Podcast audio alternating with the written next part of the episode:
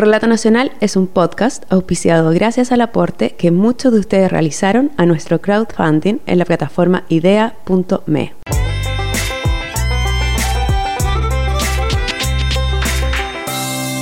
Hola, soy Nancy Castillo y el capítulo de Relato Nacional de hoy pasó por varios nombres, el invitado de piedra, la sorpresa inesperada, para quedar simplemente como el pimiento. Al igual que una taza heredada por una bisabuela que ha logrado sobrevivir terremotos, mudanzas y tal vez cientos de onces sin haberse quebrado, el árbol que está fuera de nuestra casa, al que no le prestamos especial atención, puede ser un pedazo de historia viva, un ser vivo que ha visto pasar decenas de generaciones humanas, cambios políticos y climáticos. Esta es la historia de un pimiento centenario, relatada a través de Patricio Santamaría, el hombre que lo cuida y se alberga bajo su sombra. Bueno, y me acuerdo esa mañana en sábado llegamos, entramos, buscamos la casa, nos, encantó desde que llegamos, vimos toda la vegetación que hay, donde prácticamente hay que buscar, digamos, la, entrada, la puerta. Son como recovecos, pasillos, pasadizos, y, nos recibió el dueño en ese entonces, un señor de ascendencia inglesa, y cuando nos, recibe precisamente nos muestra primero el pimiento, dice, bueno, esto es lo lo primero que les puedo mostrar este, este árbol es un árbol adulto cuando el ejército libertador cruzó eh, los Andes. Y posteriormente en esta quinta vivió durante 40 años, estoy hablando a principios y mediados del siglo pasado, mm, Alexander Lichus con su señora. De hecho, hay una placa afuera que recuerda que aquí vivió durante 40 años Lichus y su señora.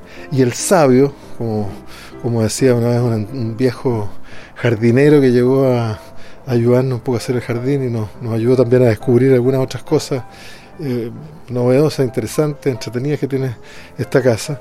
Y el sabio eh, aquí trajo, hay palma chilena, hay palmera africana, hay, bueno, si uno, si uno, si uno ve, él conservó eh, pinos araucarias, el pino común, unos enormes eucaliptos, dentro de eso, claro, obviamente este, este pimiento que era un árbol adulto, insisto, cuando ingresó al ejército libertador en el año 1818.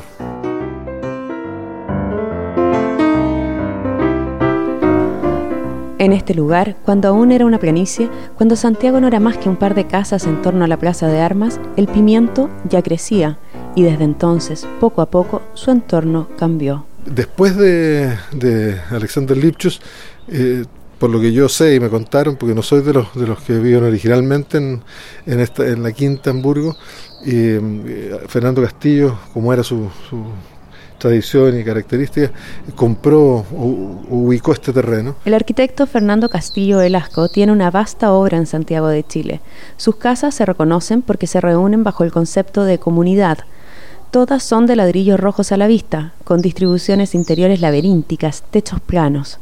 En una misma comunidad hay casas para familias grandes, para parejas sin hijos, casas de un piso, de dos, con patios interiores o sin ellos, y están emplazadas en antiguas quintas de Santiago, en las cuales el arquitecto respetó siempre los árboles existentes. Cuando tú llegaste, ¿estaba igual de alto?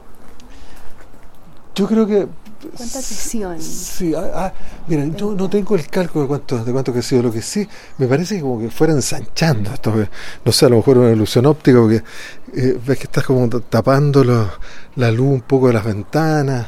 Bueno, obviamente era un árbol adulto eh, cuando eh, se construyó la, la, la casa, pero sin duda y además quedó en un espacio donde fue respetado por Fernando Castillo Velasco cuando diseñó y construyó esta casa aquí en la, en la, comunidad. Y yo he tenido que hacerle algunas, algunas podas porque claro, las ramas empiezan a, a crecer y, también algunas, cuando hacemos la poda están podridas, hay que, hay que irlas cortando, pero manteniéndolo, porque esto es como una reliquia sin duda aquí en la, en la, comunidad dentro de la variedad de árboles que hay, seguramente el mayor de todos. ¿Y te cubre la entrada de la cocina? como las dos ventanas de la cocina. Mira, si tú te fijas por acá, aquí está pensada una ventana, y hace que sea muy oscura. Aquí está una, una ventana y hay otra ventana de, la cocina y están como protegidas, digamos, por, por el árbol, que además cubre parte del pasillo y por suerte, bueno, deja un poco más de luz en lo que es la entrada del comedor, al, living de, la casa. Ya poner unas buenas ampolletas en la cocina, y está claro que eh, vamos a contar con la, sombra y la protección del, pimiento y el resto es, mirarlo, admirarlo, ver cómo, cómo, crece y, bueno, ser responsable nomás en el, en el poco cuidado. Sí, exige muy poco. Yo diría que si me dedicara a, criar, o digamos, a mantener calas o plantas de ese tipo, tendría que estar más preocupado. Él, no como que ya es grande, ya entonces se, se mantiene solo. Pese a lo inofensivo que parece este gigante de más de 20 metros de altura, cuando ingresamos al comedor, Patricio nos muestra algo más de lo que la historia de este pimiento ha causado. Además de impedir el ingreso de luz natural, ha levantado el piso del living.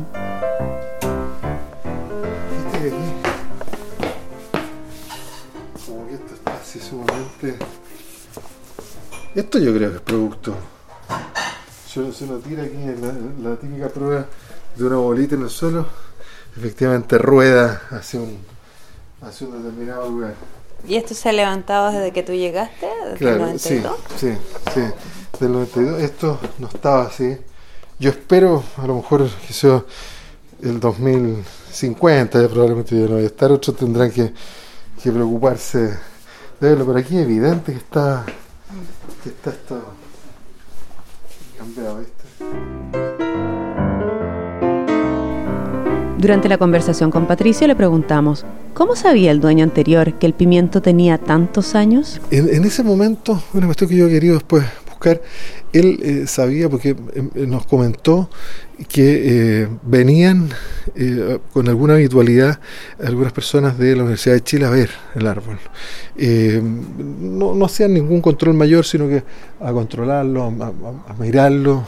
Yo miré vi las escrituras, no hay ninguna limitación, digamos, al, respecto del dominio, o sea, no hay una como una protección, por lo menos yo no lo he encontrado hasta ahora, respecto a que no se pueda cortar, pues jamás voy a cometer ese error, además que me linchan de la comunidad, el resto de, las personas, porque a veces las ramas tapan otros patios y otros, otros o decoran, digamos, otros otro, eh, ventanas, digamos, de, de casas que están ahí alrededor. Eh, entonces, en eso, eh, él por eso tenía, tenía claro respecto al tema. Y em, porque con posterioridad algunos de los vecinos que se han ido, se han ido yendo, había un cambio, eh, no, no, no quedan todavía personas como antiguas, de los antiguos, de los primeros, los originales miembros de, de, la comunidad. Em, ellos también me comentaron que había ese control. Y aunque Patricio dice que el árbol se sabe cuidar solo, el pimiento necesita podas y eso es una tarea titánica. Lo que nunca ha logrado este dueño del pimiento es dar con los botánicos que supuestamente se preocupaban del árbol. Yo incluso me, preocupé en una oportunidad, dije a lo mejor habrá que hacer alguna consulta porque tenía que cortar algunas ramas, sobre todo cuando después de algunos años encontré que estaba completamente cubierto hasta la punta de la última rama de esta enredadera me preocupó porque pensé que la, enredadera de alguna forma le quita, bueno, se nutre un poco del árbol, pensé que podía producirse que pudriera algunas de las ramas. Bueno, ni, te cuento la operación que hubo que hacer aquí, porque es un espacio chico, reducido, como macetero, digamos, para este enorme árbol, y para que dos personas pudieran subirse. Aquí no se puede subir, entrar una, una grúa, una escala telescópica, nada, o sea, un camión. Entonces tuve que conseguirme estas dos personas que son como estas, como verdaderas, eh, como, como arañas que suben, ¿no es cierto? Se enganchan y se van enganchando y van subiendo por las ramas y sacamos toda la enredadera que como tú ves ya está cubriendo de nuevo como la mitad del árbol. Esto fue el año 2010. Pero bueno, para volver un poco al tema, nunca pude encontrar bien eh, dónde, si tenía que pedir algún permiso, si tenía que conversar con alguien.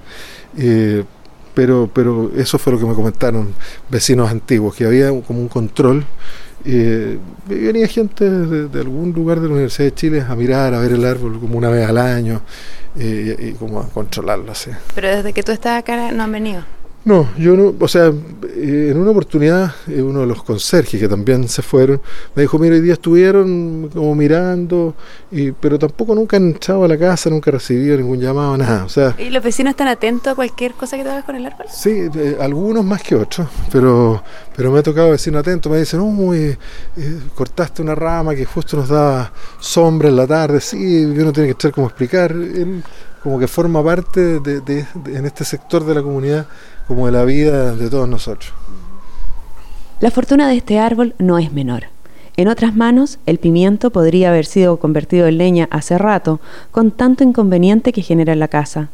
Pero, en este caso, hay un hombre al que le importa la historia de la que ha sido testigo este árbol, y por eso se da el trabajo de preservarlo en un país donde las leyes son indiferentes a un patrimonio vivo como este. No existe ninguna normativa, ninguna cosa, porque Obviamente, si se estableciera una norma, eh, eso de alguna manera sería una limitación al dominio. Así como existe hoy día una servidumbre de tránsito y las personas no están ser dueñas de un lugar, tienen que permitir el tránsito de otras personas que, están alejadas o no tienen acceso directo a la vía pública, o la servidumbre de vista, que es re común hoy día en, zonas costeras. Claro, esto uno tendría que saber, tendría que saber que si compra una casa como esta va a venir con, esta limitación al dominio que significa hacerse como cargo del cuidado de un árbol que es un árbol patrimonial. Yo feliz, no, tendría ningún, ningún, ningún problema, porque creo que son especies que hay que intentar conservar. Yo el solo hecho pensar que en 1818, ¿no es cierto?, las columnas que entraron simultáneamente, porque en su momento me acuerdo leí la, historia, después del desastre de Rancagua, se van a Mendoza, armas durante 3-4 años con, el general San Martín y con O'Higgins, ¿no es cierto?, el ejército libertador, casi 4.000, 5.000 hombres, dicen, y se dividían en seis columnas, pensar que dos entraban por Copiapó, dos entraban por Talca, y dos por Santiago, y, que aquí debe haber sido una planicie, ¿no es cierto?, y que este árbol ya era un árbol enorme, una cuestión que por lo menos para mí es muy, muy significativa. Si este árbol hablara. ¿eh?